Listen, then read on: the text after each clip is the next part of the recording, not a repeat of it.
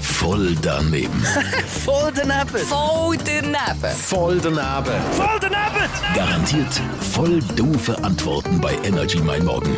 Präsentiert von der TH Willi AG in Schlieren. Voll richtig. Mit dem brandneuen Ford Focus. Jetzt zum Probefahren.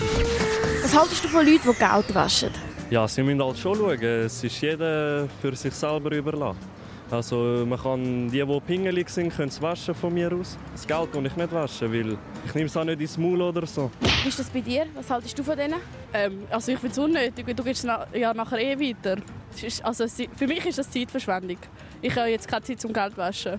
Ich tue es schon ab und zu waschen, dass keine Bakterien und so dran hat. Also du tust selber Geld waschen? Nein, nein, die Hände waschen meine ich damit.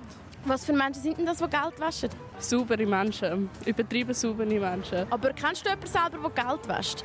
Nein, habe ich noch nie gesehen. Was würdest du diesen Leuten sagen? Ja, spinnen die. Wieso? Ja, es ist einfach übertrieben, dass die Leute Geld waschen. Also, das Geld ist nicht so dreckig. Voll daneben.